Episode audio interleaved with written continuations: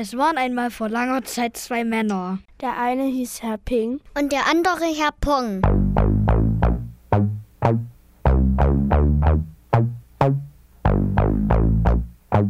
Die beiden waren auf dem Weg zum Waldmarkt.